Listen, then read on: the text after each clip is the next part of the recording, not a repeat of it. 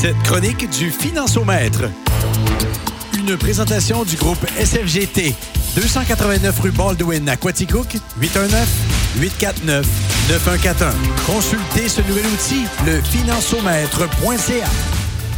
Et oui, comme à chaque mercredi, sauf mercredi dernier, étant donné votre serviteur était, euh, était indisposé pour le faire carrément. Bon mercredi après-midi, David Thibault. Salut, ça va bien, toi? Ça va super bien. euh, les pilules fonctionnent. Fait que, allons-y. tu vas être vif euh, avec la, la question d'aujourd'hui.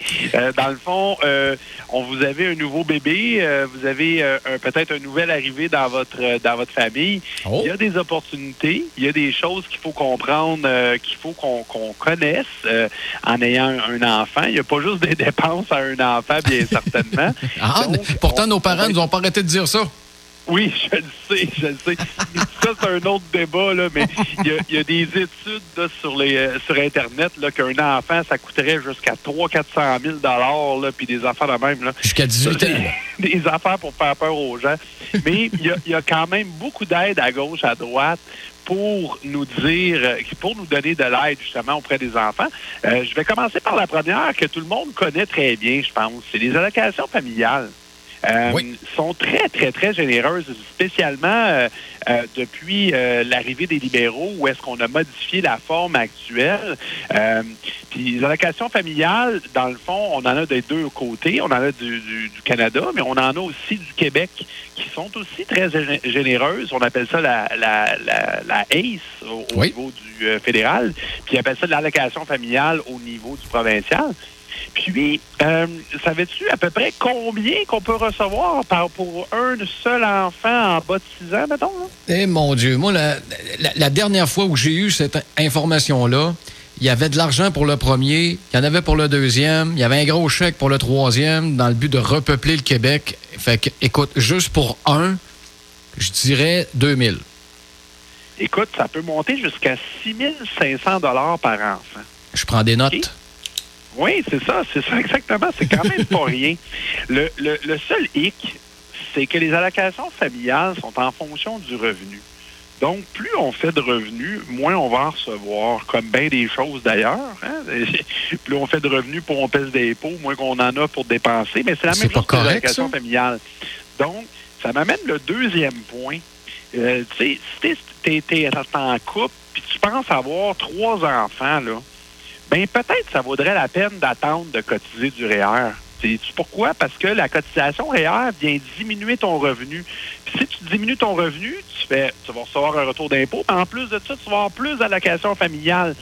Donc, souvent, comme stratégie, on va dire aux couples qui pensent avoir des enfants, mets les dons dans le CELI à l'attendant. Puis au pire, quand tu vas avoir tes trois enfants, on prendra le magot de ton CELI, puis on transférera tout ça dans ton REER rendu là. Ça va te rapporter encore plus d'argent à cause des allocations familiales. Tu comprends? Ben, je comprends Donc, certain. C'est le genre de questions qu'un conseiller doit vous poser d'ailleurs. C'est un peu embêtant. Des fois, ça, ça donne des, des, des, des faits cocasses là, parce que c'est le genre de débat que tu as toujours avec ta blonde. sais. Combien d'enfants que tu veux? Puis c'est rare que les deux ont le même chiffre. fait que là, des fois, on demande à nos clients, ben, tu sais, combien vous voulez avoir d'enfants? Puis là, il y en a un qui sort deux, l'autre sort six. tu te dis, bon, ben, on va faire la moyenne dans tout ça.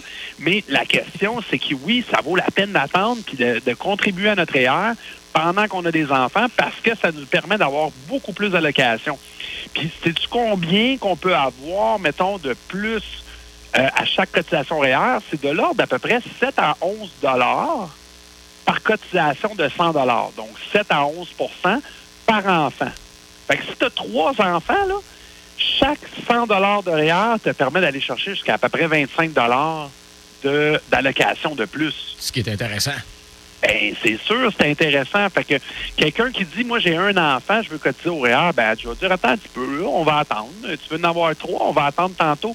Ça va être encore plus payant parce que là, si tu as 25 d'allocation, plus un retour d'impôt de 35 tu es rendu comme à 60 pour une cotisation de 100 pièces.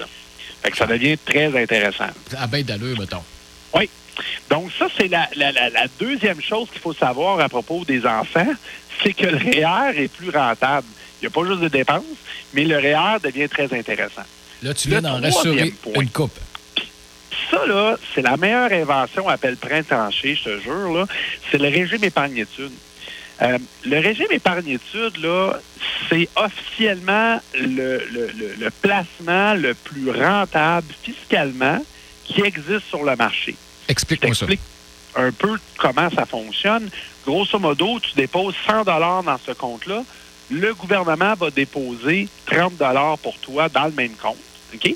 Donc, tu vas faire de l'intérêt sur ton 100 mais aussi sur le 30 que le gouvernement t'a prêté. OK? Quand tu vas arriver au moment du post-secondaire, donc du moment que tu arrives au DEP, euh, au cégep, tu es en mesure de tout sortir. Ton 100 que tu as donné, toi, de ta poche, et tu es remboursé dans tes poches à toi. Donc, en tant que parent, ton 100 il te revient. À 100 Et le 30 plus tous les, les intérêts que ça a généré, mettons que ça a généré 100 d'intérêt, bien, il y a 130 de, euh, d'accumuler. Ce 130 $-là va à ton enfant, au nom de ton enfant, imposable. Mais vu que les enfants ne payent pas d'impôts, tu sais, à 15-16 ans, là, c'est bien rare qu'un jeune de 15-16 ans va, 16 ans va faire 35 euh, 000 par année. Là. Euh, donc, à ce moment-là, c'est tout non imposable ou à peu près dans ses mains. c'est pour ça que c'est hyper rentable. C'est un des investissements que nous, on pousse pour aller chercher absolument toutes les subventions disponibles. Euh, puis c'est ça qui est, très intéressant. Ça, ça flirte quasiment avec le prête-nom, ça? Pardon? J'explique, j'entends ton explication pour le REEE, e e, de mettre ça au nom de l'enfant qui, lui, ne paye pas d'impôt de toute façon, puis de mettre ça à son nom. J'ai dit qu'on on, flirte quasiment avec les prêtres-noms. Je sais que c'est pas ça, là, mais... Exact, exactement. C'est quasiment comme une évasion fiscale, en effet. puis, euh, tu sais, l'autre affaire qu'il faut comprendre, là, c'est qu'à 18 ans, là, on perd nos allocations familiales. OK? C'est terminé. Mais est-ce que tu crois que tes enfants n'auront pas à porte de papa et maman pour aller avoir de l'argent? Mettons, toi, tu reçois 3 000 pour en allocation familiale de ton enfant, puis du jour au lendemain, tu n'en as pas. C'est un trou dans ton budget, là. La moindre des choses, c'est que tu aies pris des REE e pour compenser pour ça. Puis, tu sais, c'est de l'argent gratuit du gouvernement. Si tu vas pas la chercher, là, le gouvernement, il est bien heureux. Il ne la donnera pas à un autre, là il a perdu cet argent-là. Fait que va la chercher absolument. Puis on a des stratégies, nous autres, qu'on peut même emprunter pour aller chercher ces fameuses subventions-là. Fait que ça, euh, on en reparlera dans une prochaine chronique. On ça va. Oui. Et par expérience personnelle, oui, après 18 ans, c'est déjà arrivé une couple de fois qu'on est allé cogner à la porte des parents. Oui, c'est surtout si on fait des études postsecondaires là, euh, très avancées, euh, souvent on a tendance à vouloir aider nos enfants. Exact. Le dernier point, qui ben, l'avant-dernier point qui est intéressant, c'est les assurances-vie. Euh, donc, je t'explique, c'est que euh, en tant que personne de, de, mettons, dans la quarantaine, si tu veux te prendre une assurance vie, là, une compagnie d'assurance vie, là, je vais t'expliquer comment elle calcule ça. Elle, a se dit, ben écoute, c'est quoi le risque, dans le fond, qu'il décède? Puis si oui, c'est quand qu'il va décéder? Ben moi, mon espérance de vie, c'est 83. J'en ai 40 ans aujourd'hui. Donc, 41 même, on ne se mentira pas. Donc, il me reste 42 ans entre aujourd'hui puis mon espérance de vie. OK? Ça, c'est le, le temps que la compagnie d'assurance va prendre la prime que je lui paye et qu'elle va le mettre dans sa poche, ça va faire de l'intérêt avec ça. Puis à 83, quand je vais décéder, techniquement, elle va me payer. C'est comme ça qu'elle calcule. Donc, elle fait de l'intérêt sur la prime que j'y vais. je vais lui donner. Donc, si tu prends une assurance vie pour ton bébé qui vient de naître, la compagnie là, a fait le même calcul. L'espérance de vie 83, tu as un an, zéro an. Ben, elle a 83 ans pour se mettre de l'argent dans ses poches. Fait que la prime, là, elle est trois à quatre fois plus basse que si moi je me prends une assurance vie aujourd'hui à mon âge. Euh, ça, c'est intéressant. C'est un méchant beau cadeau à faire à un enfant. Un, tu te protèges toi en tant que parent si t'arrive une méchante catastrophe puis ton enfant décède. Là. Mais c'est surtout le fait qu'il arrive à sa majorité, à 18-20 ans. Tu lui dis, tiens mon homme, je t'ai pris une assurance, ça te coûte une pinotte. Des fois, on peut même prendre des assurances vie qui vont être terminées de payer à 20 ans.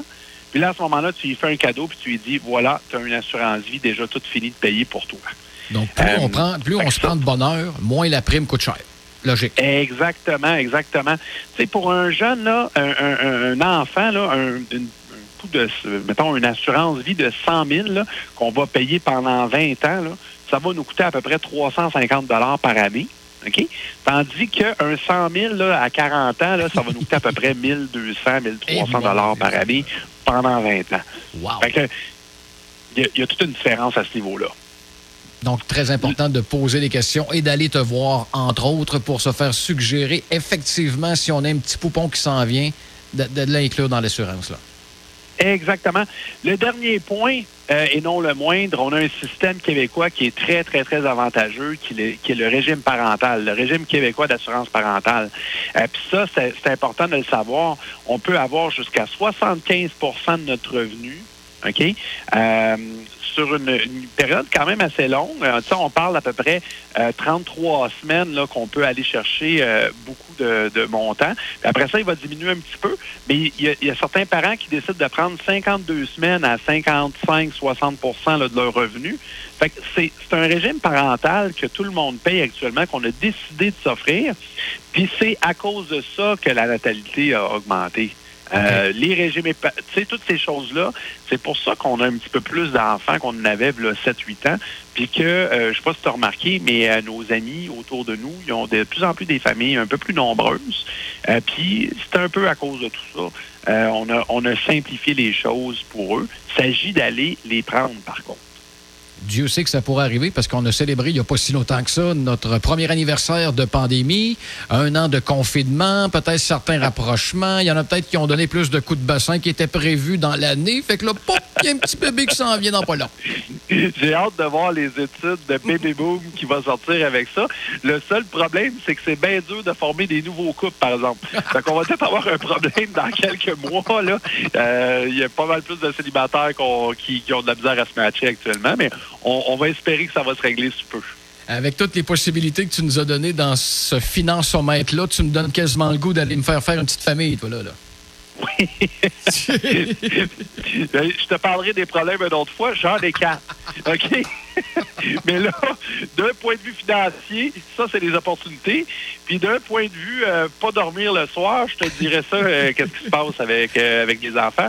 Mais euh, tout ça pour dire que n'hésitez pas à venir nous contacter à, à ce sujet. Ça va nous faire plaisir de regarder selon votre situation, qu'est-ce qu'on peut faire pour améliorer votre situation, puis de profiter de ces enfants-là pour la première fois de votre vie. Effectivement, puis ça serait le fun d'avoir la bonne info. Redonne-nous le numéro de téléphone pour te rejoindre, mon cher David. Oui, c'est le 819-849-9141 ou visitez le financiomètre.ca. Euh, vous allez avoir une série d'informations à ce niveau-là là-dessus. Je te souhaite de passer une excellente semaine et j'ai déjà hâte à mercredi prochain. C'est parfait. Merci beaucoup et bonne semaine à toi aussi. Salut, bye bye.